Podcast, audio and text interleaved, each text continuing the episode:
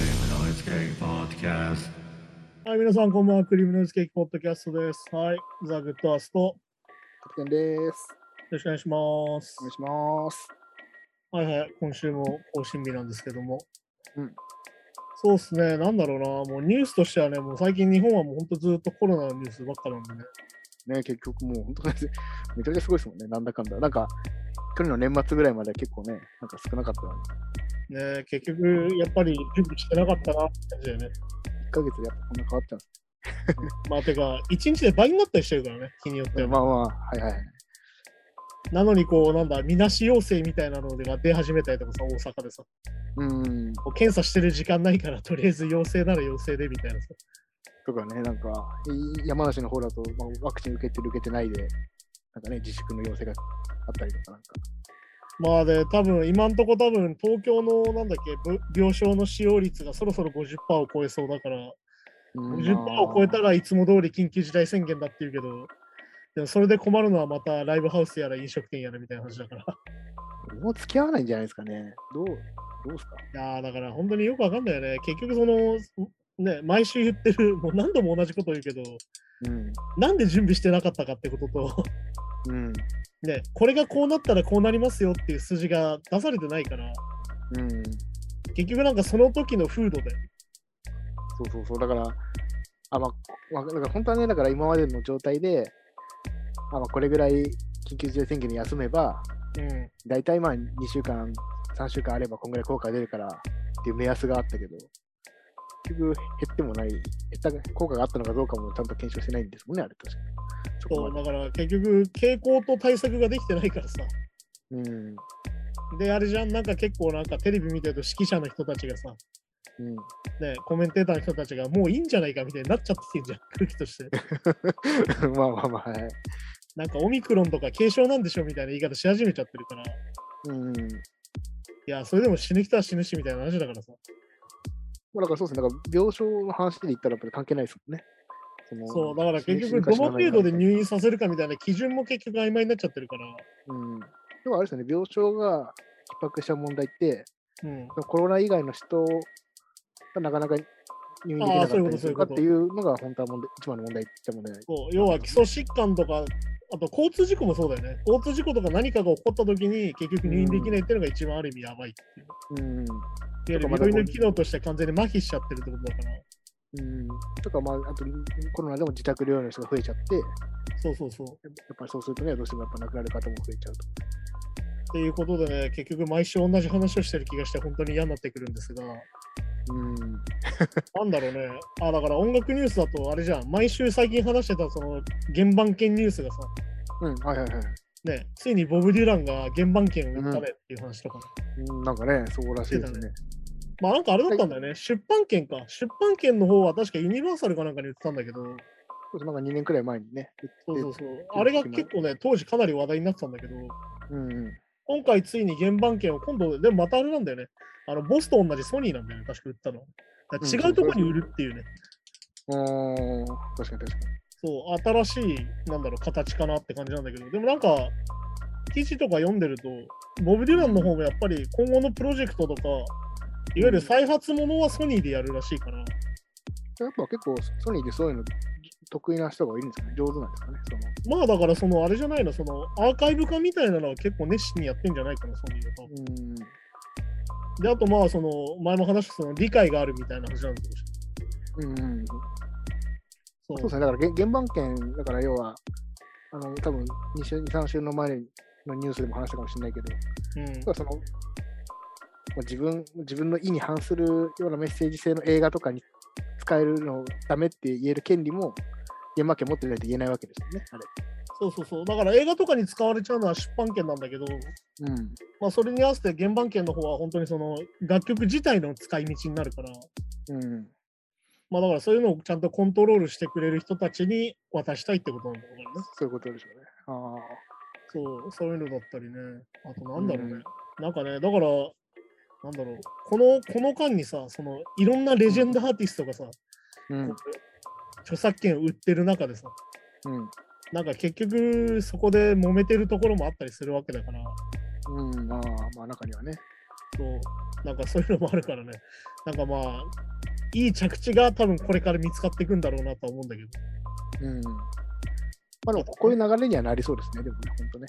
まあそうだね、これからは多分そのレジェンドアーティストっていうかまあ、なんだ、言うたら隠居とか老後うん。でになる人たちはそうなっていくんだろうし。も額が大きいと、むしろまあ自分たちで運用するよりもうん、そうそう任せた方がいいみたいなことですよね。まあそうだね。まああとなんだろうな、自分的にショックだったニュースはね、あのミートローフがなくなるっていう。うん。あ、はいはいはいはい。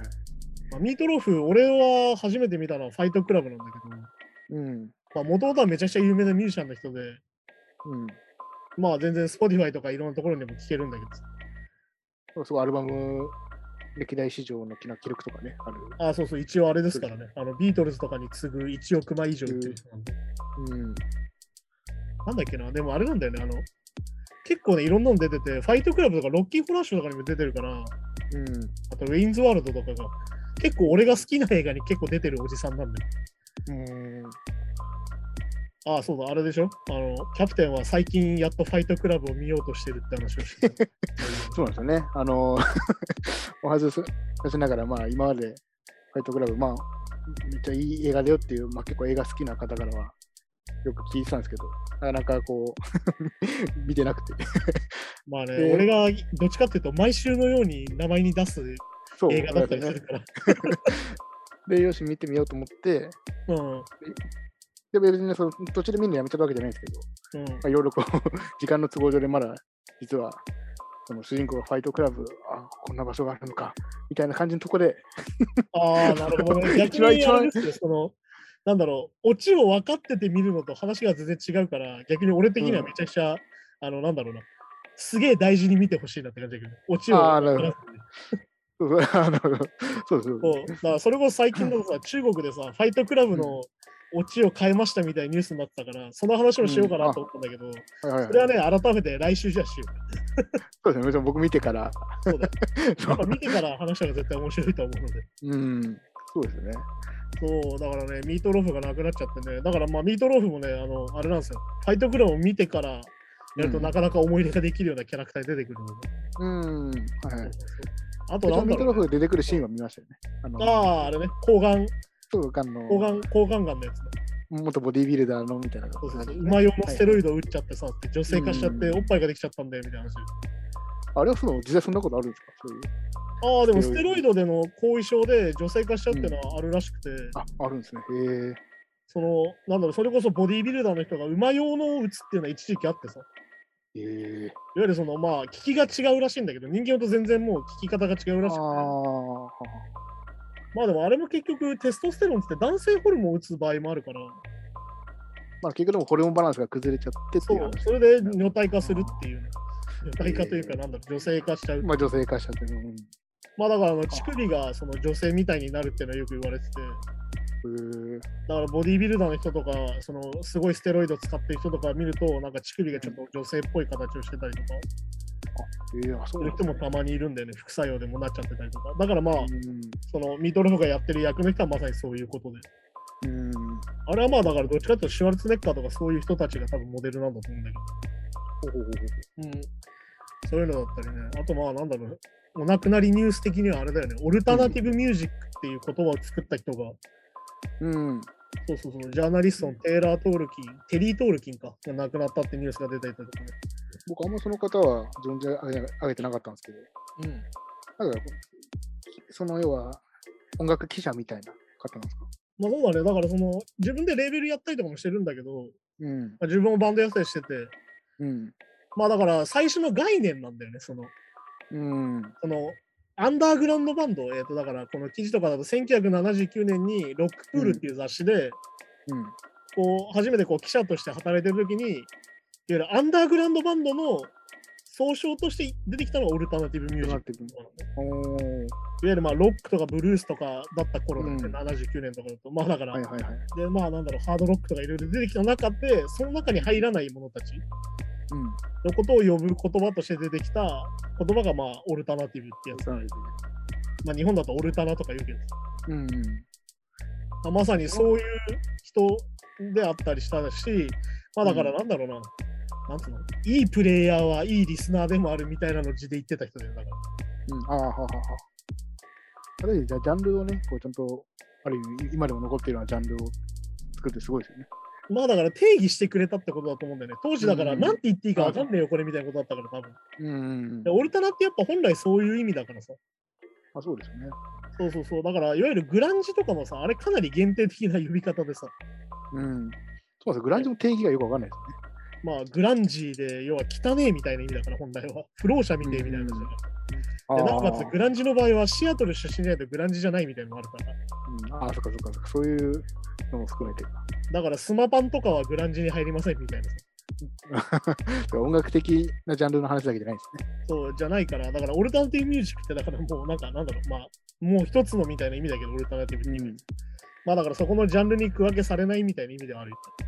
うんまあでもこの人のおかげでいろんなものが出来上がったんだろうなと思ったりするし。うん、確かにやっぱこうリリスナーとしてはやっぱジャンルであんま決めるのどうだろうもありますけど、やっぱ結構ジャンルが分けられてるとね、あの入ま門あとだしかてらはあ入れりやすなんかっただりよね、もだかしまらす日本ってめちゃくちゃちゃんと分けてるなって逆に思ってて、うん、あなんか海外とか行くとめちゃくちゃざっくりしてるから、あ、そうですね。オルタナのコーナー長みたいな。あでもで前もちょっと話したかもしれないですけど、まあ、そう考えたら大体ポップかクラシックかオルタナなんですよあ、 そう。ポね。ップ、ロック、R&B みたいな、オルタナみたいな、そう。なんかそう、多だ分全部で5個ぐらいしかないんだよね、実は。ってレッチリもだからミクスチャーロックっていうのは日本だけで、あ、そうそうそう。ミクチャーって言葉が実は和製語だから。だからそそれ以外の、まあ、いろいろ、なんかまあ、うん複合的に合わさったやつは全部オルタナって呼ぶんですよね。そうそうそう。で、なんかまあ結構その新しいものに対して呼び方としてジャンルができて、うん。で、それをこう、なんだろうな。あの定着するか、そのまま淘汰されていくかみたいな話ですよ。うん。まあだから、そのなんだ、その、レッチリとレイジアゲンストザマシンとリンプビズギッター全部違うぞみたいな話だうん。だから、その、ニューメタル的な呼ばれ方とか、あはいはい。ああいうのもそうだし、まあだからさっき言ったミクスチャーっていうと、日本だってミクスチャーっていうとさ、全部それ入るわけじゃん。ああ、まあそっかそっかそっか。レッチリ、レイジー、リンプ全部ミクスチャーって呼ぶけど、うん。やっぱ明確に違うわけだから、やっぱり。まあそうですね。ああ、そっか。まあ、あとジラップロャックンル分けといえば、やっぱメタルとかは完全にそうだし。うんうん。あ、まあまあ。メタルは細分化がね、ええげつないですからね。メタルはもう村社会がすごいからさ。うん。なんかあれ面白いですよね。なんかね、なんかめリスナーもそうだけど、やっぱこう、ちょっとこう、なんか、あの、形式にこだわるというか、意外と。まあだから意外とあれじゃん、あの様式美でさ、どっちかというとクラシックに近いみたいな、実はあるなんかそう、なんかそうですよね。だから俺がよく思うさ、そのなんだろうな、アイドルとかメアニソンとかメタルとか聴きますみたいな、音楽よく聴きますとかいう人がいるんだけど、うん。いやいや、メタルとアニソンとか隣の家だし、うん はいはいはいで、大手なアイドルの曲作ってる人とか、大体ハードロックとかメタルの人だからみたいな話でさ、まあ好きな人多いですよね、確かにね。いや意外とみんな隣のマンションですよみたいな話だったりするんだけど、うん、そうなんですよね、結構、意外とその作曲家とかクリエイターの人、メタル好き多いですよね、そうだね、やっぱテクい人って大体そうなってくるよね。意外と ね。なんかまあ、 形式がやっぱ好きなんですよやっぱ、やっぱその様式美だ。様式美、そうなんやっでぱすそようなるとクラシッックになってくるから、やっぱり。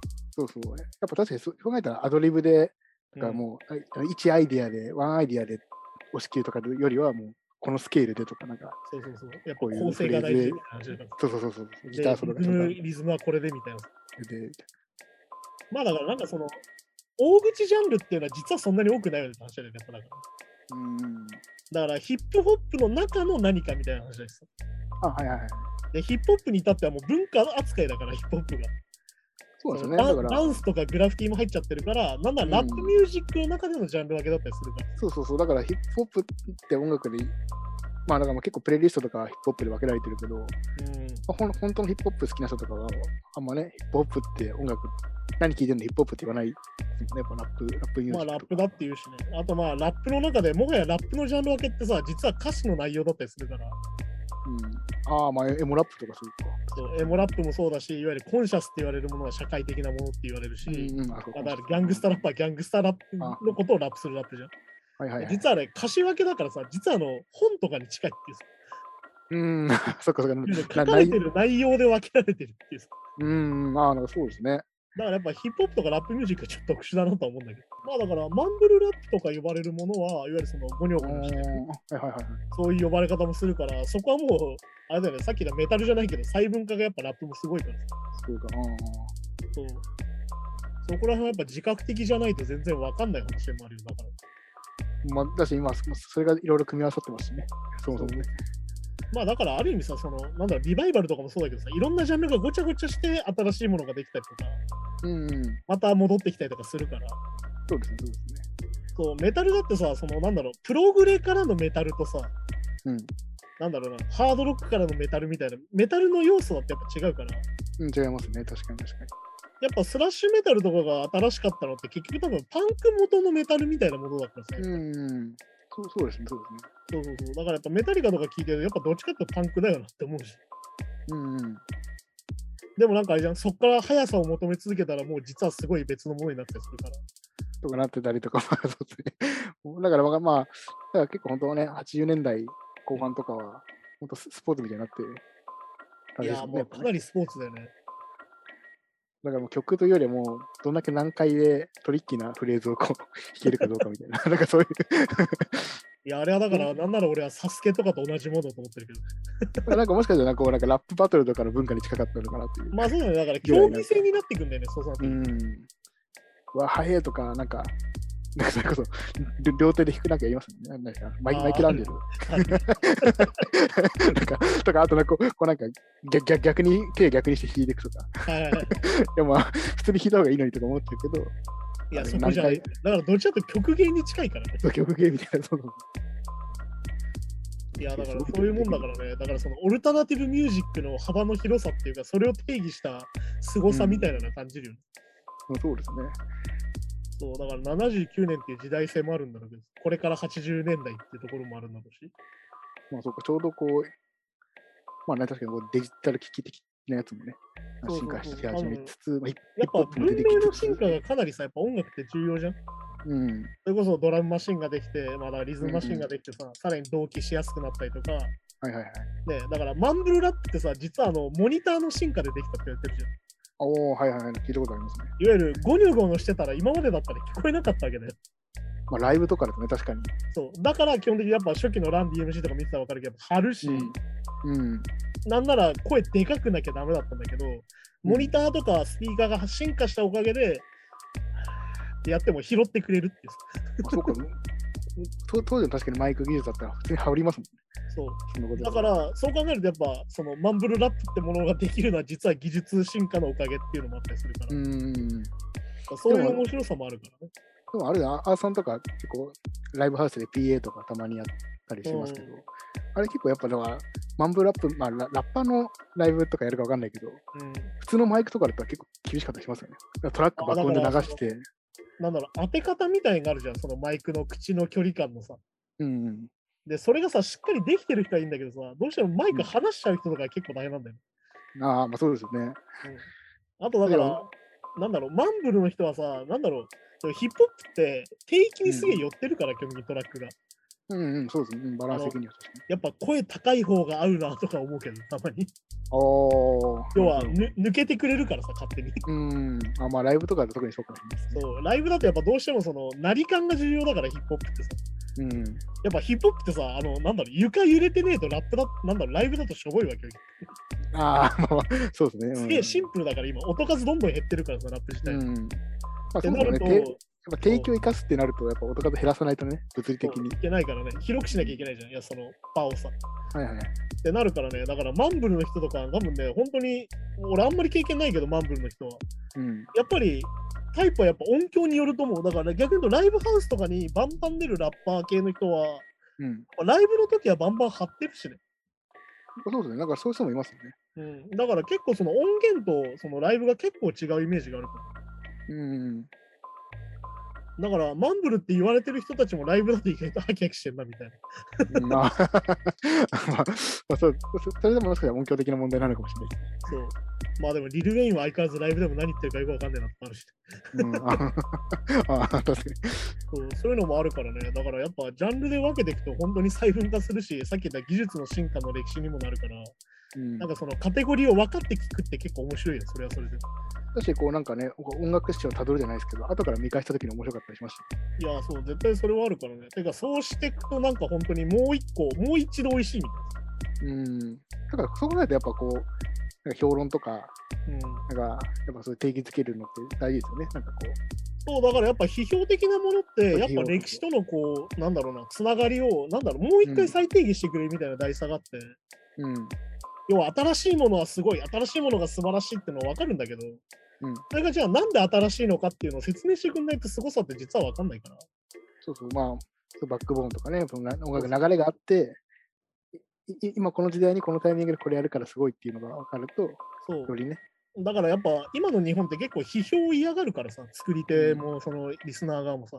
うんあまあ、でやまあ、もっちぱろんりその批評がね、その全ての基準ってわけじゃないのは、まあ、確かだけど、そう、だから好きなものは好きでいいと思うの。だからよくさ、うんその映画ベストとか俺もやってたけど、うん、別にいいんだよ。俺のベストだから。いやだから僕思うんですけど、その日本で広まらない理由として、やっぱ批評、批評家っていうのはやっぱ基準だと思ってる人が多いから逆に広まらないというか、批評家を信じすぎちゃってる人が多いから、ああ、だか逆らにね。嫌がる人が多いっていう気もあしれまもす言なってた、その日本って権威主義化しやすいってのは結構それもそあうってそうそう、あ、そうそう、そうか、権威主義、そうそうそうだからこの人が褒めてるからすごいんでしょみたいになりがちなんだよね、すぐね。そう。そうだだとすると、なんか、なんだよ、そんな自由に作れないし、評論家受けいいやつがいいんだろうとかなっちゃって、そういや評論なんか、批評なんか、どうせ音楽作らねえやつがやってるやつだけだろうとか、映画作らねえやつがそうそうなんか、ごたごた言ってんだけだろとかなっちゃうけど、本来別にね、そ、そこだけに縛られるもんじゃないっていうのがそうあればね、だから批評自体も表現活動だっていうのを分かってないのかなってちょっと思ったりもするし。うん。そう批評ってもの自体が実は作品だからだからそのなんか人の映画を勝手に批評して飯を食ってるやつらはずるいみたいな言い方するけどうん、 いやいやそのためにどんだけ知識が必要か分かってるみたいな話だかそうらそうそうそうそうそう、まあ、そうなんですよね、本来ね。まあだからよく話するそれはやっぱりさその感想と批評の違いを分かんないままみんなやっちゃってるなってのは思うしそうだから、本当の感想と批評はっていうのはまた別物だし、あと、ただそれでボロクソ言われてても、その作品が無価値ってわけではないしっていう。いやそうなんだよねだからさっきも言ったみたいにそのベストとかでえなんで選ばれないのとか言うのはおかしいんだよね逆にうん、いやーマジ俺しか好きじゃねえんだよこの映画みたいなの方がさちょっと熱いじだからゃん いやこの評この評論家、この映画を評価しないと分かってねえわとか、逆にそうボロクスボロカス言うから、なんかこいつ、なんか映画も作ってねえくせに俺の大好きな監督の映画をひボロクス言いやがってクソとか思っちゃうけど、それはもうそこそもそも違うってことだよね。まあだからそこでそう思ったらお前が批評すりゃいいみたいな話にもなるわけで実はね。うん、ああ、そこはいね。わゆるああ批。評にも歴史があって、その表層批評とかいろいろあるんだけど、うん、基本的に今までの固定化した批評家の概念をひっくり返すものとして新しい批評が生まれるわけ。うん、うん要はなんだろうな、今で言うとそのロッキーとかさ、ブルース・リーとかって本来馬鹿にされてたの昔から。ああ、そう古い映画評論家にはくだらないとか子供向けだとか言われてたのよ。スピルバーグの映画とかさ。うん、ああ、はいはい。くだらないとか言われてたの。それが、若いやつだから、いや、この映画超好きだよ、超いい映画じゃんっつってやり直したのが今の批評だから。だなるほど。ああ、そっか。から基本的にその、批評自体も何でもそうじゃん。音楽もそうだけど、権威化するわけ。その流行った音楽がとかが。うん、権威化したら、それのカウンターで新たな音楽が出てくる。確かにまあビートルズとかもね、当時のあのジャズとかクラシック系の批評家からしたら、だいぶもうなんかね、いやただただのブルースのパクリだとか言われてたりとか、いよかや、ったそうらしでいですすね。まあだからそれはねって思うから。だからそういうものもあるから、だから結局そのなんだろうな、なんかその歴史みたいなものを読み取らないままやっちゃうとやっぱダメなんだよね。あのピーター・バラカンがさ、ビビメタをまがいものだとか言ってビビメタの方が怒ってたけど、うん ピーター・バラカンはレッド・ツェッペリンすら認めてないからみたいな話だ から。まあ、そうそうですね。だから、まあそうかそうか。いやいや、その人の概念っていうのは自由なんだよ。うん、うん。それが必ずしも差別的だったりとか、部別的だったりすりゃ問題だけど、あ確かにね、まあ、いや、いやこのアジア人がこのやるのとか言っちゃったらまたそれは別問題だけど、そう。まあ音楽的にってこうん、そういうことだからさ。だからそういうことを含めて楽しむと、さっき言ったジャンルだけの話でも相当楽しめるし、うとうん、いん。わゆるそのジャンルだけでも一生楽しめるぐらいの批評ベースってのはあるから、うん。やっぱ何事もね、やっぱね、みんな自分の好きなものを大事にした方がいいし、うん。誰かが褒めてるからうまいってことではないから、料理でも何でも。うんまあ、でも日本はやっぱ食べログ文化ですから。や、ほんとね、実は食べログ2.5ぐらいがうまいみたいに思うよ。あまあそうなんですかね。まあでもなんか、やっぱ気にしますもんね。やっぱあれで、あれでもリアルに売り上げ変わるじゃないですか、ああいうのって。でもね、俺がね、よく行く病院とかがあるんだけどね、Google だとね、レビュー1.8とかついてて、おー、へで、なんかレビューとか見ると、このお医者さんは本当に言い方が乱暴でダメな医者ですみたいに書かれてんだけど、えうん。そのお医者さんは単純にちょっとぶっきらぼうで不器用なだけ で、喋ると超いい人だよみたいに思ったりするから、うん、ああ。やっぱねまあ、偉いみんな、みんなの評価っていうのは実はあんま関係ないんですよ、やっぱり。まあ確かに、まあそのほ本質じゃないところで評価してる場合もありますしそう。確かにね。えーだからあの、アマゾンレビューでもあるじゃん。あの商品のレビュー書けっつってんのにさ、早く届いてよかったですみたあいな。そうそうとかありますよね。あとまあ、なんか、物は良かったけど、不良品が届きました。まあそれもまあ大事だけど、そうだからそれはこされたそまの会社の評価だから。うん、なんかそうそうそう。なんか梱包が雑でしたとか、なん か、商品の大したじゃないよなとか思って。だからそれはショップレビューじゃんみたいな話だからさ。そうそうそうそうそう。いやだからそういうのも含めてね、やっぱレビューってものの大事さっていうのは実はそこなんじゃねえかなと思ってさうんうんだからやっぱこう作る側としてもうんあんまりね意識しすぎるのも良くないけど頭ごなしに否定するのもやっぱ全然違じゃあう。まあだからひ何かを出すってことは批評されるってことだよ、やっぱり。まあまあでもそれはそうなんですよね。作品とそれから作作品を出すってことですからね。そうそう要はさ、本当に音楽が作るのが好きなだけだったら、やっぱ家でちまちまやってればいいわけそうでそうそうそう。で友達に聞かせるだけでも自分楽しいですからね。なんだけど、外に出してどうってやるってことは、うんいろいろ言われるってことだから。うん。だからでだそからの僕もやっねぱ聞いたことあるけどその路上ライブやってるじゃないですか。うん路上路上ライブやってるとやっぱ言葉にしないけどうんあこいつ歌下手だなとか、こんな場所でうっせえやとか、なんかダイヤのパクリの曲じゃんとか、みんな思ってか言わないだけで、うんそれを要は、そのネットとかの言葉になって帰ってくるだけっていう話で、まあだから可視化されただけってやつね。そうそうそう、だから要は人前に出て何かやるってことは、そういうものなんでまあだからよく言うんだけど、あのみんなに好かれるのは無理だよってことで、やっぱすね。うん、いや、もうそうそうそう、そもそもね。り。で、なおかつ自分のやりたいことと、そのみんなに好かれるってことのバランスの中でやるしかないからってうん、ことなんじゃないかなと思いますよ。そうですね、確かに。はい、そんな感じでね、じゃあ早速ちょっとニュースに行きましょうか。マイケミやパロマ支援の応援ウィアヤングフェスで人気を受けて3日目の日程を発表。ラスベガスで開催される応援ウィアヤングフェスティバルは3日目の日程が追加されていて、でプレスリリースによればラインナップはアレックス・ジーに差し替えられたルーハーリスと追加日程に出演できないダービストピュートを除けば1日目、2日目と同じラインナップとなっている。結構やっぱチケットが売れてるという。なるほどね。まあ、先週話したけど、うん。まあだから、俺ちょっと先週話してて、ちょっと言い方がミスリードだったから、ちょっと思ったのが、まあジャンルフェスって話をしてたんだけど、こうん、あはいはいはい。れ正確に言うとなんだろうな、時代フェスなの。なんかそうっぽいですなんか、要は、90年代後半から2000年代 そうそうそう。に出てきたっていう感じ。っていうものがこれからできてくるかなって話なんだけど、うでまあ、実際こうやって売れているん。うん、うん。だということなんでね。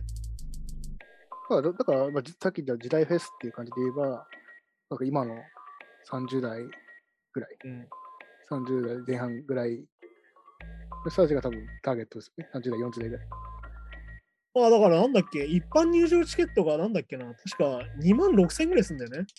うん、うん。結構ね、高めですよね。結構まあ高めではあるから。っうん。てなるとねあそうです、やっぱりそのターゲッティングとしてはちょっと上の方なんだろうなと思うし。うん。なるほど。だから、確かにまあやっぱこう、今の若い子よりフェスに行ってた世代かもしれないですね。一番ね。いやーだからそこ結構ね、難しくてさ、その物価の話もあるけど、やっぱり。うん。そのフェスに行けてる世代って行けてない世代が俺明確にある気がしてて、ぶっちゃけ。いいけてる世代。ほうほうほわゆるそのお金があった世代。ううーん、そっか。なるほど、そそリアルな問題ね。そうだからまあ、日本とか結構分かりやすいけどさ、うん。て高いじゃん、今もう。か、そうですよね。だから、フェスって僕ら学生の頃とかって、あんな高かったでしたっけいや、でもちょ、ちょっとずつ上がってると思うし、アメリカもやっぱチケット代は上がってんだよね、実はね。ああ、やっぱそうなんですね。なんだっけな、最近なんかの映像で見たね、カート・コバンがインタビューで、うん。なんだっけな、マドンナのチケットが80ドルするみたいな、50ドルかな、なんかその話をしてて、うん。すげえ高え、信じらんねえみたいなこと言うわけ。あ、まあ1万円以下、まあ1万円ぐらいか。大体まあ。まあ8000、8500円とか8600円とかさ。なんだけど、高えみたいな話してるわけ、当時。っえー、て感じだから、やっぱ高くはなってんの、どなこっても。ますね。うん確実にそうですね。えそれでまあ、一緒に物価が上がってればさ、給料も上がってるはずだからね、本来ね。ー、うん。全然関係ないんだろうけど、まあそこで結構下がるんじゃねえかなって気がする。だからそのさっき言ったその時代フェスとして、うん。そのさっきょえー、と昨日も先週も言ってた、んそのワープドとか結構いろいろあったけど、その世代のフェスって。そいのはいジャンルフェスとしてあったの。うん。そのポップパンクくぐりのフェスとか、そのラウドロックくぐりのフェスみたいなのがいっぱいあったから当時。うん。はいはい。まあある意味そのフェス慣れしてる世代でもあるかもしれないね。だからああ、なるほど、なるいわゆるその商業フェスがめちゃめちゃ増えてきた世代でもあるから、その90年代後半から2000年っていうのは。ほど。結構ガンガン若手でもバンバン出れてみたいな。そう、若手バンバン出して、どんどんこう上に登ってって、3年後にはヘッドライナーみたいな、そういうものでもあったと思うから、うん。そのそ前話したそのグラストンベリーとかレディングみたいな、その歴史あるフェスとちょっと違うんじゃないかなって話はまさにそういうところああ、なるほど。で、うん、そのラインナップ登っていくスピードも全然違うし、うん。逆に言うとなんかもうメタルに至ってはもうメタルフェスの中でもジャンルフェスあったりするから、まあ、ありますね。プログレッシブロックのみとかさの とかそうですね。シンフォニックメタルのなんかそうそいううそうそうそういうのもあるから。まあでもこれを見る限りやっぱ売れてるんでしょうねって感じだそうですね。まあだからまあ、確かにまあ、そのここれ好きな世代はまあある程度お金を持ってる世代とか、さっき言った、うんちょっと多少高くてもやっぱ売れるのは売れるけど、あとまああれ、うんなんならもうファミリーで行くんじゃん。ああ、なるほど、なるほど、そっかそっか。そう。今まで確か、要はリスナーだったら親が子供に聞かせてるって場合もあるから。で夫婦で行くとかね。そう。で、前話したさ、その最近さ、ヤングブラッドとか、そのなんだ、うんえーっと、ジェイデンの妹とか、要はポップパンク化してるじゃん。うん。まあそれはまあトラビス・バーカーのせいだったりするんだけど、ああ、はいはい。だからそのマシンガン・ケリーがそうなってたりとかするのも、ある意味もう、うんそこもまとめてひっくるめてそこの世代になってる可能性もあるから、うんうん。そのやってた人たちの子供たちが同じことをやってるみたいな。そうかそうかそうか。っていうのもあるから、だから今まではその個人で行ってたフェスなんだけど、ある意味ファミリーで行けるフェスみたいなことになってるのかもしれない。うーん。あ、てか待って、そういえば、まあその全くちょっとあ話それる、そそそれではないか。まあ、ちょっと個人的に、まあ、ちょっとやってる、まあ、音楽のお仕事とかで、うん今、、高校生の子うんとかの、なんかまあ、なんか、こういう感じの曲、最近好きなんで、こういう感じの音のイメージですみたいなやつで、結構、グリーンデイとか、あサムー41とか、ああー、なんか、懐かしいなと思ったんですけど、最近知って、めちゃくちゃハマってるって話してて、あの、今の、あ中学生とか高校生で、逆逆にこう、なんか一周回って、 好きな人いるのかなと思って。いやーだからね、前も話したそのサブスクのおかげで時代性がなくなってるって話でもあるでしうんょ。で、さっき言ったそのグリーンデーとかサムが好きだった人たちが大人になってうん。うん。 CM で使ったりとかさそっかそっか。映画で使ったりみたいなことにもなってきてると思うよ。うん。だから80年代リバイバルっていうのはまさにそういうもんだったと思うし、うん。いわゆるそれが今80年代に若者で、そういうものに憧れた世代が大人になって、うん。もう一回その文化をやりたいみたいなところでもあるから。そっかそっかじゃあ、もうじきもしかしたら、じゃあ、結構、2000年代前半とか2000年代リバイバルみたいなのが、いや、だかでもら確かにもうそろそろ来てんじゃないかなってぐらいでね、そう考えると。まあ、そまあ、そっかそっか。確かに。そういうところではあると思う。だからまあ、さっき言った TikTok みたいなさ、本当に流行のみぐるぐるしてるものうん。の中だったら本当に循環しちゃうからさ。もう新しいんだか古いんだか分かんないじゃん、はっきり言って。まあ、確かに確かに。あとまあでもね、トラビス・バーカーの仕事とかをまとめて聞くと思うのが、うんやっぱ歌詞の内容とかがやっぱエモいから、うんうん。あれってやっぱティーンエイジャー向けなんだよね、はっきり言うと。まあ、まあ、いつの時代も、まあ、確かにね。いつの時代もやっぱりその流行りの音楽っていうのは若者向けだって言ってたじゃん。うん。いわゆるグランジだってなんだってそうなんだけど、いわゆる若者の鬱憤やら、いわうんゆるなんだろうな、自己肯定感やら自己否定やらを取り込んでやるっていうのはさ、はっきり言ってエモいわけじゃん。うん。で、エモい音楽っていうものが今もうジャンル化してるっていうさ、はいはいはい。そうですね。ってことになってるから、ある意味だからずっと高校生はこのジャンル聞くのかもしれないっていうのもあるけど、ああ、なるほどなるほど。要はだからなんだろう、60年代の大人だったら、いわゆるある意味レッド・ゼッペリンとかそういうのが若者文化だったわけだから。はいはい、確かに確かだからなんだろうな、年取ったら演歌好きになるかって言ったらそうじゃないじゃんみたいな話。に。うん、まあまあ、確かにね。 まあ、そうそうそう。まあまあ、演歌の歌詞が意外と紐解いていくと、年取ると、なんかいい説はあるけど。 ね年年取ったら急に時代劇ばっか見るようになるかとかそういう話じゃないから。そうそう、そういうもんでもないです。だからある意味それが音楽として今ジャンルでそうなってくるのかなとも思ったりするんだけど、逆に言うとねういんわゆる若者が聴くジャンルとしてエモが生き残り続けてるみたいなところだから。うん。だからね、そういう受け皿にもなってるのかなっていう、このエモとかそういうオルタナ、まあなんだろうな、ニューメタルまでいかないけど、そのラウドロックとか、はいはいエモっていうジャンルの音楽が、そういう若者の受け皿になり続けてるってのはあると思う。うん。まあやっぱそうなんですか。やっぱこう、ストレートでいいんですかね。やっぱいつもだよね。まあだからなんだろうな、痛いこと歌ってもかっこいいみたいな話だから。うん。確かに確かに。だってでかい声で死にてーって言ってた人って、あやいやつなわけじうん。あと、あとなんかこの、なんかいいですよね。こう青春じゃないけど、なんかこの一瞬の儚さみたいなのもあって、なんかいいですよね。確かに。ゃん。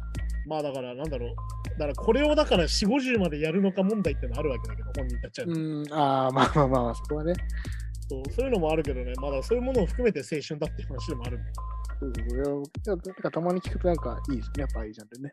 まあね、だからその、なんだろう、さっき言ったその作品を出した後のその曲の評価とかって、聞いたリスナーの思い出込みだったりするから、うん、そうですね。だから僕も、ちょうどだから高校生の時、多分日本だとそのエルレエルレガンとか、ああ、はなんいかはあの辺がめっちゃ流行ってて、で、もうみんなコピー版とかやりまくってて、い。うんっていうとやっぱその流れでグリーンデーとか聞くじゃないです か。はいはいだからみんな結構、なんか、それ聞くとやっぱななんか青春に戻るというかね、ちょっと一瞬ね。まあ、それはあるよね、絶対ね。ります俺も軽音楽部に大学の時いたから、やっぱその時の流行りってやっぱめちゃくちゃあるから、うん、うん、まあそうですね、ありますね。みんなこれやんなみたいな思ったりもするし、はい。そう、そういうとこもだったりするからね、このフェスがめちゃくちゃ人気あって売れてますよってことはそういうことだと思うんですうけん。ど。はいはい。じゃあ次のニュースに行きましょあはい、ニール・ヤング、ワクチンの誤情報を拡散する Spotify から自身の音源を削除したいと語る。ニール・ヤングは新型コロナウイルスのワクチンに関する誤情報を拡散しているとして、Spotify からすぐにでも音源を削除したいと語っている。その理由は、Spotify と1億ドルの6000契約を結んでいて、新型新型コロナウイルスのワクチンの会議論者として知られるジョー・ローガンが、ポッドキャストを通して誤った情報を拡散していることを問題にしたからだと。う。あのねまあだから、この、ジョー・ローガンが有名なポッドキャスターなんだけど、うん、まあ、ストブ、スポティファイと独占契約してんだよね、今ね。うん、なんかそういうそうですね。うんでも、めちゃくちゃスポティファイのポッドキャストで言えば、ジョー・ローガンが結構出てくるんだよ、英語にすると。まあ本当あの看板みたいな感じですよね、結構。まあ、あの UFC のね、リポーターやったりとかしてる人なんだけど、あ、そういう。まあだからあれだよ司会者のそう、まあ、あの、なんだろうな、あの、ウォークの話した時も出てきたんだよね、この人実は。うんうん。あの、アルビニの話した時もこの人出てきて、いわゆるそのウォークっていう、その、意識高いねみたいなことをやりだしたのがジョン・ローガンなんだよ。だかあら結構、その、なんか、ちょっとかいわあ。カウカウンターか、カウンター系というか、なんていうか。ゆるその逆張り系、逆張り系の人なんですね。なんだろうな、ヤンキー文化みたいな、日本であいう。ーははは。あのいわゆるそんななんかマスクとかしてんの出せよみたいな。うん。っていうことをやってきたんだけど、まあ、ちなみにうんニール・ヤング、今日現在聞けなくなってまして、うん。あ、そうなんですね。もう、じゃあ、取り下削げてもらってい除いですされましたね。か。あ、えー、やっぱそうなんだ。えー、で、なんだっけな、あの、パールジャムとの曲はまだ聴けるみたいな。うん。ああ、創作アルバムは聴けるみたい聞いたけど。うんあと、なんかリアル権利的な問題なんです。 な。あ、そうそう。だから、ちなみに Apple Music だと普通にニール・ヤングまだあるんで、うん。ああ、やっぱそうか、やっぱそう。 Spotify だけ今聴けなくなってる感じっていうね。うん。いや、でもこういうことが出てくるってことなんだよね。やっぱプラットフォーム商売が激化していくとさ。ねまあ別に、まあなんかその、まあ喋っちゃいけないことを喋ってるわけではないのかもしれないけど、いまあわゆやるっそぱのね、思想に合わないことだからね、ニール・ヤング的にはね。うん。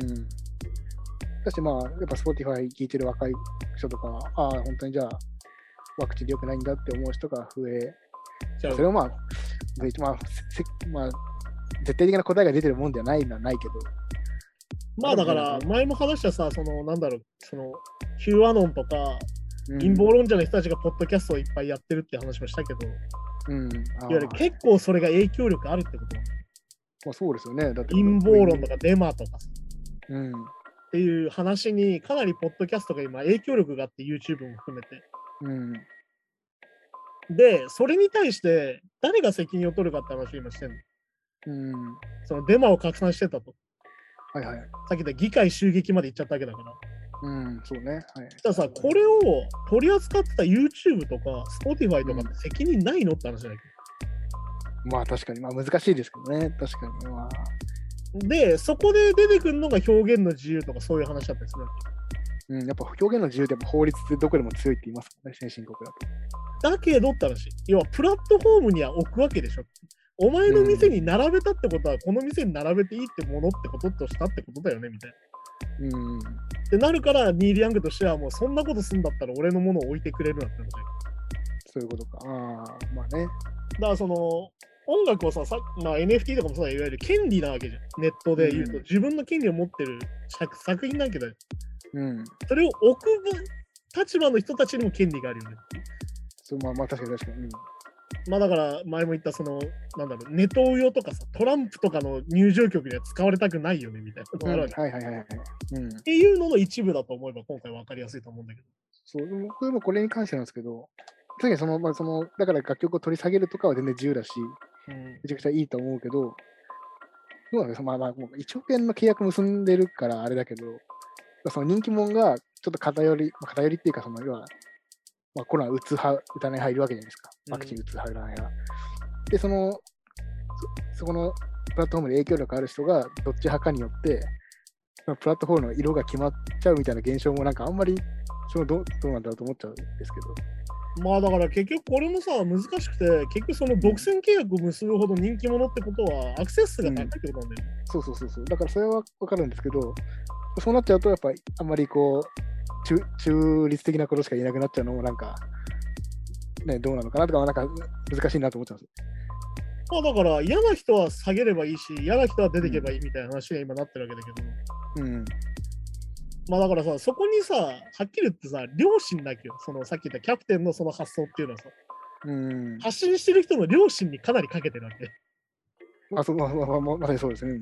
そうそうだけど、その出す人たちはさ、はっきり言ってアクセス数が稼げて、金が取れて、そう。あ、そっか。いっぱい聞いてくれればいいわけよ。ってことは、どんどんセンセーショナルになっていくわけ。なるほど、ね。言うことがどんどんまあ過激化するって可能性もあるわけよ、こういうのって。まあ、だからよく YouTuber って最終的に死ぬしかないみたいな。自分の死ぬところを中継するみたいな話になっちゃうけどあー一番ね、とうん、そっかそっか。そう、一番過激なことは何かってなったらさ。っああ、はいはいはい。ていうふうになってっちゃうから、この今のプラットフォームの商売の仕方だと。うん。だからまあそのなんだろう思想ごとでもないけどやっぱプラットフォームプラットフォーマー自体がそろそろ責任を感じなきゃいけないんじゃないかっていうのは、インターネットのさもうなんならうん2チャンネルができた時からずっと言ってるわけで、ああ、まあそっかそっか。それが要は音楽サイトにまで来たってことだよういわん。ゆるそのそうですね。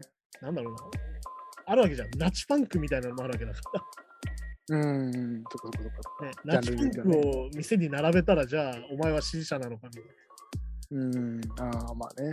でもある意味置いちゃった事実はあるわけだからうん。っていうのを考えると、やっぱりそこを考えなきゃいけないよね、みたいな。いわゆるその、スそうポティファイをでっかい CD 屋だとしてさ。そうですよね。しかもまあ、多分日本より、そうあの日本だとポッドキャストかってぐらいだけど、やっぱ日本より全然聞かれてますもんね、ポッドキャスト。まあね、桁が違うからね、やっぱね。多分英語圏っもて感いじうだけで、英語を聞ける人は全員聞けちゃうわあ、けそだっかかそっかそっか、そもそもそっか。ら。アメリカだけそもそもでだから、だから全世界に影響があるから、うん。そっか嫌だねって話でもあるわけで。そっか。まあ、こういうのはね、もうずっと多分これからずっとやり続けるし、うん。まあ、ニール・ヤングとかそういうアーティストはそうやって引き上げていくだろうなってことでもあるから。まあそうです。まあでも、でもそうか、でも科学的じゃないもの、まあ、難しいな、あの、そっか。まあだからあれだからだよ、それだとさ、サジェッションすればいいわけ。ん言うたらね、この、うんこのポッドキャストにはご情報がある可能性がありますよみたいな。うん。でそれもさ、プラットフォーム側がやんなきゃいけないんだよ、はっきり言って。あ、まあ確かにね。うんだ。って、ポッドキャストやってる側は本気で信じてやってるわけだから、ほんやっぱ本来。っうん、うん。てことはやっぱりプラットフォーマー側がもうちょい動かなきゃいけないよねってことなんだよ。まあそうですね、確かに確かに。だから炎上してさ、何が怖いかって多分 YouTube とかから追い出されることなんだよ。こういう炎上芸人みたいな人たちって。ああ、なるほど。まあだからあれじゃん、あの、わかりやすくあのメンタリストの人がさ、泣きながら謝ってたじゃん、なんかやった時に。うん、まあ、はい、ね。いや、あの時に一番怖いのは YouTube から追い出されることだ。まあ、そうか、そうか。収益化できるものがなくなるんだから、一気にまあ、まあ、まあ、いつもは結構チャンネルバンされたりとかね、ものによっては、いたしますからね。だからそれが一番ある意味怖いわけ。だからやっぱプラットフォーマーが権力者なんだよ、はっきり言って。うん、まあ、そうですね。そう。って考えると、やっぱプラットフォーマーにちゃんとしろっていう動きっていうのは、それは当然増えるよね、やっぱり。確かに YouTube もそれでよ良くなってきて気はしたんですかね。どうあだから YouTuber じゃないんだ、まあ、あのコロナの話題を出しただけでさ、下にテロップ出るようになってる、うんそうですね、確かそういうのもあるから、まあだからそうやって徐々にこうやってシステムとして出来上がっていくんだけど、に。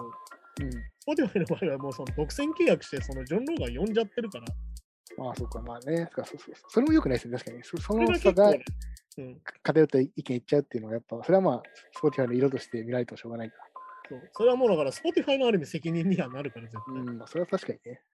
あそう。そういうことではあるんだよね。まあ、あと Spotify に関してはね、最近あのマイブラがね、うん。はあの歌詞を表示する機能があるんだけど、Spotify は。いはいはい。これが確かあるんだよね。無料のその歌詞読み取りサイトみたいなのあんじゃん。うん、日本だとなんて歌マップとかさ。なんかね、かか歌詞、歌詞 .com みたいな、なんかね、そうあそこから多分勝手に同期してやってるって話なんだよ。確か僕僕もそのニュースも聞いた時びっくりしたんですけど、それって本人の許可なし、ななしというか、その本人が、あの、なんかいや歌詞カードじゃないけど、に。うん。のとやっぱり別でやできちゃうもんなんですよ、それは。まあだから勝手にやってたってことだよね。いわゆるライセンスがないってことだから。うん。なんかそれもすごいなと思ったんですけど。でも逆にこれで分かったというか。うん、だし、まあ、確かにその、本当に歌詞サイトかと思うけど、確かにマイブラの曲だったら歌詞サイトで拾ってきたら聞き間違いとかすげえありそうって思って。いやだから、あのこのニュースが出た時にみんなの感想 は、うんライブラの歌詞とか聞き取れてたのみたいな話なんだようん、そうそう、だから、これもしかしたら他のバンドだったら、えー、本当かと思うけど、マイブラは確かに、まあ、普通に見コピしたら間違いそうだよなっていう。英語わかんないてか普通けどに。なんだろう、明確に歌詞が聞き取れる場面なんかないからな。はっきり言 って。まあ、それはそうだね。それは間違いだよな。だけどまあさ、それさ、作ってる方からしたらそりゃそうなわけじゃん。勝手に嘘のうん歌詞いやいやがされてって、それは当然だよねって話ではあるわけね。まあ、それがまあ、ものによってはね、メッセージ性が真逆になっちゃう場合もありますしね。多そう分そねうそう。あだからこれにさ、そのニュースに載ったけど、歌のなんか歌詞のデータベース会社と契約してんだよね、この Spotify は。うんあはいはいはい。で、ミュージックスマッチとパートナーシップを取ってて、うん。で、現時点でもそのミュージックスマッチっていうライセンスによって歌詞が表示されるってことなんだよ。ああ、だから要は自分たちで申請して歌詞出してくださいってやってるんじゃないんだよね、実はこの部分って。そっかそっか。で有志の人たちだからそこがは別なんだよ。作ってくれたやつをじゃあ利用する権利だけそうそうそうやそっう。ってるっていう。ああ。てなるとこういうことが起きてくるってことだよね。要はじゃああの、ウィウィキペディアみたいなの情報ぐらいな感じってことですね。多分ねまあでもそれをその Spotify がお金払ってやってるから、やってるから。うん。まあちゃんとしろよって話であるんだけど、単純に。なるほど、なるほど。あだから、マイブラの歌詞はみんな聞き取れてないけど、それはマイブラは怒るよねって話で。うん、まあそうそうそう。まあでもマイブラ以外にもありそうですね、別にね。いや、結構あると思うよ。だってオルタナ系の、まあそれこそオルタナ系だと、いわゆる歌詞カードが最初からついてないから、やっぱり。そこもね、うんうん。で、歌詞を公開してないグループも結構あるから、うん。で、それって多分、単単純にそのデータベースの会社って、単純に多分耳コピとかで作ってるから、でもそうなんでしょうね。うん。それは間違えそうだよね、やっぱ。だから、意外とこれって落とし穴で、結構前からあったんじゃないかなって気すんだよ、だから。まあなんか、そこまで貸したい。だから結構そうなんですよ。日本語だと、まだこう、まあまあ、よく言う言語的なあれだと、母音が強いから、うん。まあ、分かりやすいというか、なんか聞きであと文文法的におかしくてもなんか気づきやすいけど、やっぱ英語とかだとね、てか僕も英語、英語わかんないなんとも言えないですけど、こうなんかまあ、でもあれじゃん、CD 買うとわかるけどさ、あの日本うん方角ってちゃんと歌詞カードついてるじあそうそうその文化はまずね、ちありますね、確かゃん。あの洋楽って基本的に歌詞カードなくて、に。うん。あの結構本人たち、てかファンもわかんないで結構聞いてんだよ。結構、う歌番組みたいなやつでも、なんかなかったりしますもんね、歌詞ね。あてか、テロップ出る文化もないから。日本は絶対あるじゃないですか、どどの歌番組でも。そうあれね、なんでかというとカラオケ文化があるせいでそっか。あ、なるほど、なんかそこ納得してる。そう。あのカラオケってものがあると歌詞が必要なんだよ、やっぱり歌うから。んそうですね。ああ。で、カラオケで歌うことによって収入があるから、印印税としてね。はいはいはい。で、それが海外あんまりないから、うん、ああ、それで、まあ、そこの部分での収益がないんだよね。本当にカラオケって日本語です。そう。カリオケパーティーだから。そうですね。はははは。そうそういうことだと思いますよ、多分これは。じゃあ次のニュースいきましょう。裁判でラップのリリックを使用することを制限する法案を JG などが支持とローリング・ストーンの報道によるとニューヨーク州で検察がラップのリリックを犯罪の証拠として使用することを防ぐ法案が提出されているようで JG をはじめとするラッパーたちがこの法案を支持しているというニュースでこれはあれかその要はリリックの内容をお前ラップでこんなこと言ってんだからこういうことやっ昔やってきてんだろみたいなことが裁判で使われちゃうとそうそんなことある まあまあ、まあびっまあ、僕はあんま知らなかったんでびっくりなんですけどそんなことあるんですかこれはだから結構前から問題になってて、うん要はギャングスターラップとか分かりやすいけどさ、いわゆる悪いこと自慢だけじうん、いゃやん。まあわかりますよスそリうングの歴史みたいなさ。そうそうそういうハズリングの文化わかるけど、まあ、言ったらね、まあ、あれちょっとちょっとオーバーに言ってることもあるじゃないですか絶対なんだけど、それを、なんだろうな、いわゆるその、これはフィクションですとか言ってないから、あーまあまあまあまあはいはいだからマジで信じる人がいるってことなんだよえだから変な話あの窓ガラス割って笑った15の夜みたいなあれじゃないですか尾崎豊的なね。はいはいああいうのを尾崎豊がなんか捕まったりとかしたら、お前、昔もお前、前科あるだろみたいな ことで責められちゃうってことですかなんかそういう。ああ、だから、しかもね、あのまラだップ時に効じゃ関なっいてぞその具体的なことを言っちゃってるからっていうのもあああ、いついつどこでとか。ああるいついつどこで、どこ通りの中、何々で、いくらやって、何々したんだぜみたいな。あ話になるかあ、まらあまあ、うん、あそこそこ自分をね、語る。これだからね、あの分かりやすく言うと、プロレスだよ。プロレスをどう捉えるかってことなんだよ。プロレスのヒールレスララーは本当に悪人なのかみたいな話なんだよー。うん、なんかそうそう、そうなんですよね。そういうものに近くて、で、これある意味プロレスも実はアメリカ同じことになってて、うん。あ、へえ。あの、今の WWE っていうその、うん WWE エンターテインメントが WWF だった時代があって、そうそうそう。 WW、えー、とワールドレスリングフェデレーションだった時代に、うん、あの、パンダのマークあるじゃん。なんだろう、まあ。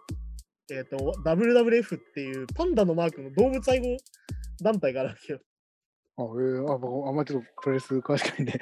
だから、だから WWE はなんとなくなんかこう、それが前は WWF? WWF って名前だったのね。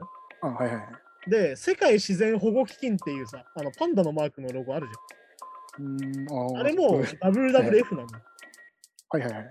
で、かぶってるって言われて、訴えられたことがあるの。で、うん。なった時に、訴えられた理由があんな野蛮で人を殺すかもしれないことをやってる人たちと同じは遺憾だって言われて訴えられ たの。あーで、まあ名前をまあ変えろって言われたの。まあはいはい。で、結局変えなきゃいけなくなったんだけど、うん。その時に、そのビンス・マクマホンっていうそこのオーナーが裁判でうん台本,、台本がありますって話をしたんだよ。うん。いわゆるカミングアウトしたんだよ。はいはいはい。いわゆるプロレスって台本があって、まあやること決まってて、うん打ち合わせしてやってますっていうのを言ったっけうん。喧嘩じゃないですよと。そう。っていうのに近いよね、今回だから。いあわゆるその、俺たちはわかるよ。どれぐらい本当でどれぐらい嘘かっていうのは。ーうん。それは好きだから、そのもの自体が。いわはいはいはい。ゆるプロレスとかラップを理解してるからわかるけど、うん。ま一般の人からしたらそういうことなんだよねってことなんだよ。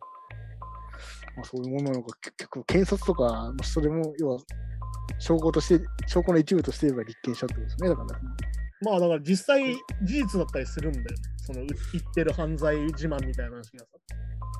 ああ、いや、まあ、だからそれは分かるんですよ。その、あの、手がかりとして、こういうこと言ってるから、じゃあ裏を取ろうというか、本当の証拠として、現地の人に聞きに行ったりとか、と。はいはいで、しでほんそれで本当に裏を取って、その裏を取ったものが証拠だと分かるんですよ。そのきっかけとしてラップを参考にするとか分かるけど、リリックに書いてあるから、どうたら、こうたらっていうことに、結構不利な状況になっちゃうっていう内容ですもんね、これ、内容的こに。れはね、あの、陪審裁判だってのあるんだよ。おなんですか、これあ、それはあー一般人の人がってこそう、一般人が陪審が決めるから、あー陪審の印象なんだよ、はっきり言って。と。おお、そうか、そういう問題もあるんっだ。てことは、あこいつら本当に悪いことやってるやつなんだって思われたら有罪なんだよ。ああ。てか、あともしかしたらあれですかね。やっぱこう、あんまり、あれですけど黒人とか関係あります。ああ、あるあるだから、それはまさにある。だから具体的にやめようって話なの、これを。ああ、そっかそっか。いわゆる黒人といえばサグでうん。悪いラッパーたちの仲間なんだみたいに思われたらダメみたいなうんことになるから。偏見を増すことにもなるわけ。その歌詞を真に受けられるってことは。あーはいはいはい、まあまあ。だからさっき言ったさ、関係ない人はそう思っちゃうわけよ。だからさっき言った買収は思っちゃうんだよ。この人たちはこんな悪いことしてんだみたいな。そうか。俺がマシンガンであいつらを皆殺しにしたって歌詞を聞いて、あうん本当に皆殺しにしてるんだ、絶対悪い人だみたいな。じゃあ有罪ってなっちゃあ あ。う。ままあ、だ確かにまあそれそれで無所に入ったんだみたいな話してて、まあ、本当に前科とかはあったりしたら、確かにね、まあ、信じちゃうか。要は、陪審制度ってそういうことなんだよ。うん、要は、印象として有罪だと思われたらある意味ダメなんだよ。っそういうことですね。うん、ていうことになるから、それは使っちゃダメだよねって話。まあ、いやいやそう本当それはそうですよね、まさにね。そう。だからだからよくだからアースさんが言ってるようなアイスキューブの、い本当は、本当はお前、その野蛮じゃねえだろっていう。あーあれ、ね、まスさにあトれだレートアウターコンプトン、過去嘘ってやつね。そうそう、だからあれあれなんかまさに、 あまさにそういまうさにそういうことはあるキムチなんだよそうそう、そういうことあり得るわけですもんね。まあ結局そのさ、虚なんだろう、虚実の皮膜があるわけよ。プロレスでもラッパーでもさ。うん、それはそうですよね、文ねあの、50セントがずっと言ってたじゃん。9ショット、9タイムズ。俺は9回打たれたんだぜってずっと言ってたけど、ああー、フはいァはーいストアローの頃ずっとラップで入ってる、うんお前必ず入ってんじゃねえか、このワットみたいになってたけど、ね。それはじゃあ本当なのかみたいな話になるわけだ。うん。だけどさ、その自分を大きく見せるワードなわけよ。まあ、そうそうそう、もう伝説はね、そういうことですね。だけど、それを本気で思われて、うんそういう人なんだって思われて有罪にされたらたまんないじゃん。やっぱなんかね、なんかこの、いや、冗談通じねえなっていうか、なんか、なんかね、冷め、なんかね、 そう思ってますね、なんかね、こっちから。だからこれがまあ JG の名前が一番上に出てまあニュースになってるんだけど、確か JG のドキュメンタリーがあってなんだっけな、メイドインアメリカか、あのフェイドトゥブラック、なんかね、何本かドキュメンタリーあるんだけど、JG の。こうん。はい、はいの。中でもね、結構出てくる話なんだよね、レコーディング中とかに。ほほほほ言われるのよ、JG が歌詞を書いてて、うん。この歌詞やめろって言うのプロデューサーとかに。うんうん。おうふう。偏見っていうか、そう思われちゃうよ。こういうこと書くのやめようってなる。おーでまあでも JC はその中でいや俺がやってきたことはリアルなんだから、うん俺のこの声は本当にやったことだからリアルを追求するならこの歌詞は書かなきゃダメだっていううん。でそれで確かねプロデューサーから誰かが言うんだよこれが俺たちしか聴かない曲ならいいよって言われるんだよおうだけど悪いけどお前も売れてうん。大スターになっててみんな聴くんだようん。いわゆる俺らを知らない白人とかも聞くし、なんなら警察官とかも聞くんだよっていうのを言うんだよね、もうそのドキュメンタリーの中で。うんはいはい。要は、そこでそう思われちゃったらそうなっちゃうよって話をするんだよ。うん。たとえそれが事実だったとしても言っちゃいけないんじゃないかみたいな話をされるんだよ。あだから実はずっとテーマにはなってるね、この話。まあだから、なんだろう、そのラッパーの人たちが自分たちのその歌ってることうんに責任を持てみたいな話でもないから。ーうん。でもこれってさ、逆に言うと、これぐらいやんないと伝わらないってことなんだよ。うん。これぐらいやらないと、さっき言ったその黒人の人たちへの偏見とか、いうん。わゆるラッパーへの偏見みたいなものは取れないってことなんだよ。まあ、そういうことですよね。どうせこいつらやってんだろうみたいな目で見られちゃうってことなんだよ。まあ、それ前提で、こう、話が進んでくっていう。確かに。だからまあだから JG レベルの人たちでもそういうことをしてるわけだから、やっぱり。うん。だからその、なんだろうな、自分のやってきたしのぎ、悪いことみたいなのを、いわうん。ゆる大っぴらに歌うってことが、まあ、ある意味ギャグサラップなんだけど。うん。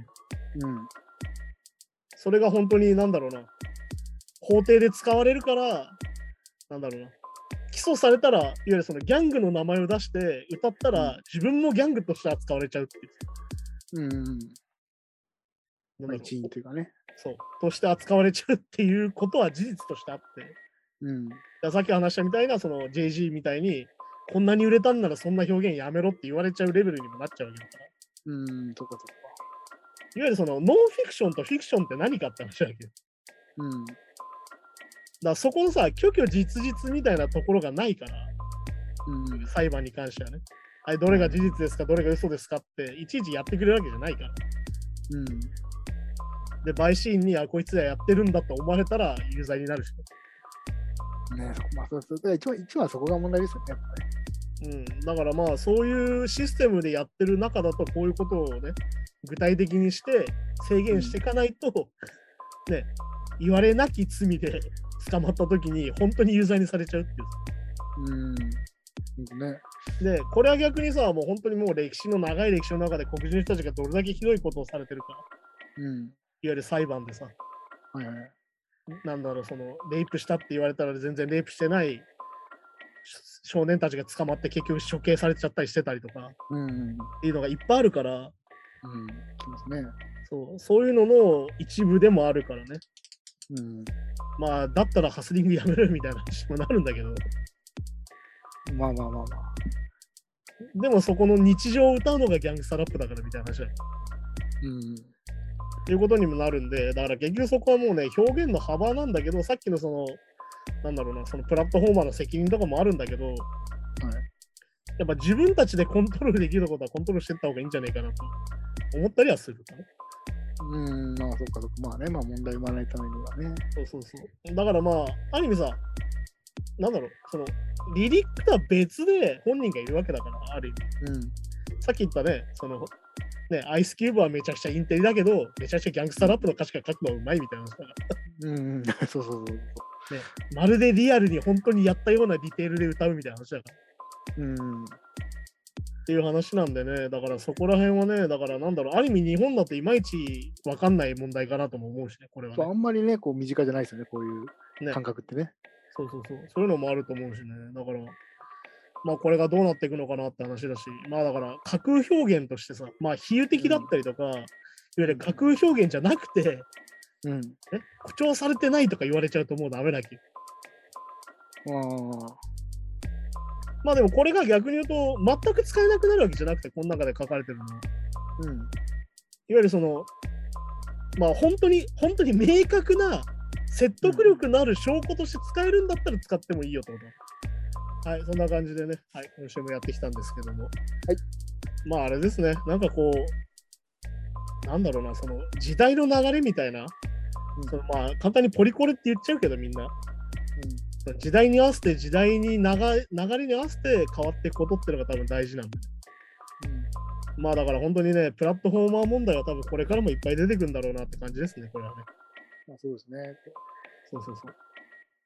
だからまあ、この、その、さっきの裁判の話とかもそうだけど、結局その、印象論で何事もまとめられすぎてるところもあるから、うん。でもそれの印象で考えてるのって結局自分たちでもあるわけで、うん。よく思うわけよ、そのツイッター見ただけでなんで性格わかんないみたいな話なわけじゃん。まあね、 そうですね。この子は性格がいいからいいと思いますみたいなさ。いやいや、お前の性格とか知らんしみたいなさ、本来。私もう本人が書いてるって保証もないですよ。でしょだけどやっぱ俺たちってそういう言葉を意外と使いがちだったりするから、まあね、確かその人の人格はどこが実像なのかみたいな話なんだよね。に。うん、そうそうでもそれって本当にさっき言ったみたいにさ、プロレスラーのヒールレスラーを本気で悪人だと思うのと変わんないから、こそう。うん。そうの人は本当にひどい人殺しなんだきっとみたいな話だからさ。うん。いやー、そういうことじゃないんじゃないかなって感じだからね、やっぱケースバイケースで考えなきゃいけないんじゃないかなってことなんですけど、結局ね。確かに、まあ印象で生きてるって言われたら、まあ否定はできないですね。確かに、いろんな人を見ると結ね、局やっぱ自分たちのさ、詳しいことはさっきよく言う解像度が高いけど、うん。その解像度が低いこと、自分たちがあんまり詳しくないことに関しては超印象なんだよ、やっぱり。うん。まだから何事も調べようって話ですよ。あそうですね、確かはい。そんじゃそんな感じでね、今週もありがとうございました。に。はい。また来週、さようなら。さよなら。 Flame Lights Gang Podcast.